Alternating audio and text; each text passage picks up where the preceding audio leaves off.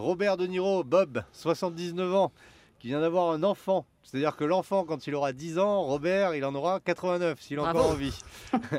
Et quand on se place du point de vue de l'enfant, est-ce qu'il peut y avoir des séquelles, un problème? Alors, c'est vrai que spontanément, ce à quoi les gens vont penser, c'est à quel âge cet enfant potentiellement va être orphelin. Donc, on peut avoir un petit peu de peine et d'empathie pour cet enfant, ou de premier abord, les gens vont dire que c'est un petit peu égoïste par rapport à l'enfant, parce que voilà, forcément, euh, il va être orphelin de papa beaucoup plus tôt que la moyenne, même s'il y a des exceptions de papa qui décèdent jeunes. Bon, ça c'est voilà.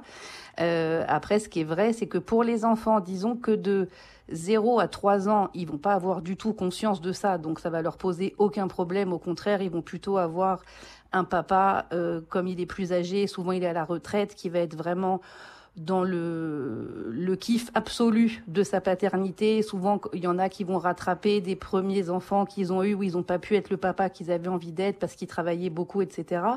Donc ces papas qui sont voilà papa beaucoup plus tardivement, c'est vrai que eux ils vont être hyper hyper impliqués. Donc pour le bébé c'est bien de 0 à 3 ans. Ça va être plus compliqué pour les enfants au moment de la rentrée à l'école parce que là ils vont être confrontés au regard des copains où tout le monde va dire c'est ton papy. Et c'est là en fait qu'ils vont se rendre compte qu'il y a un souci quoi. Comment on le prépare l'enfant? Faut lui expliquer, faut lui parler très tôt, le préparer à tout ça? Je pense que c'est peut-être bien avant la rentrée à l'école de dire, tu sais, ton papa, voilà, il est plus âgé que les autres papas, donc il y a certainement des enfants qui vont être surpris. Pour moi, ça reste une différence qu'il faut expliquer à l'enfant euh, au même titre que quand on a un parent, euh, enfin, quelles que soient nos différences, que ce soit un handicap, enfin, peu, importe les différences, d'expliquer à l'enfant parce que la rentrée à l'école va forcément être sujette à réflexion et les enfants vont se confronter au regard des autres, aux remarques qui peuvent être un petit peu, un petit peu violentes pour eux parce que ça va être entre enfants et que ça va pas être mis avec beaucoup de pincettes, quoi. Mais euh, si on met justement de côté le regard des autres, l'enfant de vieux dans son rapport direct avec son père, est-ce que lui, ça lui pose un problème d'avoir un vieux papa? Non, parce que globalement, les enfants sont beaucoup plus euh, tolérants que nous et sont beaucoup moins dans le jugement que les adultes. Vous voyez, comme un, enfant qui a un papa euh, ou qui est amputé ou qui est en fauteuil roulant, pour lui, c'est son papa en fait, donc c'est pas un sujet. En fait, pour l'enfant, ce qui va être un sujet, c'est parce que ça va être le, regard des autres et les réflexions qu'on va lui faire. Mais l'enfant en soi, son parent peut, enfin voilà, il est le bienvenu comme il est, quoi. Et le fait qu'il soit orphelin euh, tôt, euh, ça joue ça aussi ou finalement inconsciemment l'enfant il comprend tout de suite et il, s'est préparé euh, à ça?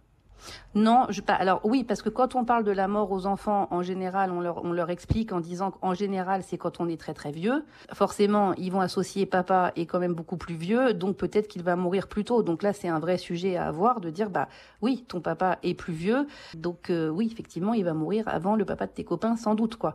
Mais après, en fait, ce que je trouve qui est qui est plus qui est plus compliqué quand les enfants grandissent finalement, euh, pour tous les parents euh, d'ados qui nous écoutent, parfois on voit que quand on a juste une génération d'écart, en gros 20 euh, ans d'écart, parfois c'est compliqué de se comprendre avec nos ados.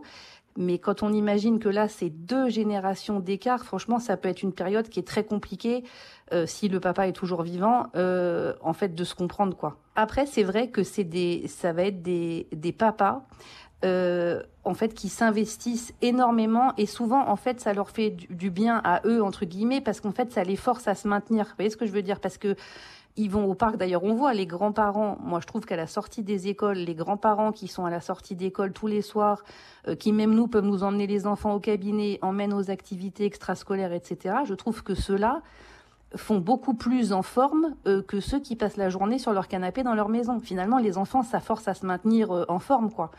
Donc en général, c'est des papas et surtout qui se mettent plus la pression, je pense, pour rester vaillants, pour rester en forme, donc ils font du sport. Enfin, je pense qu'ils s'entretiennent plus parce que justement, il y a cette notion de temps qui passe. Euh, les pères âgés, ils la voient très bien cette échéance, donc ils en profitent plus, plus, plus, et ils sont, euh, ils sont extrêmement dévoués à leurs enfants. Souvent, c'est des relations qui sont très fusionnelles parce que cette échéance de je ne sais pas jusqu'à quel âge je vais pouvoir en profiter euh, donne plus l'envie, je pense, de s'investir dans sa paternité.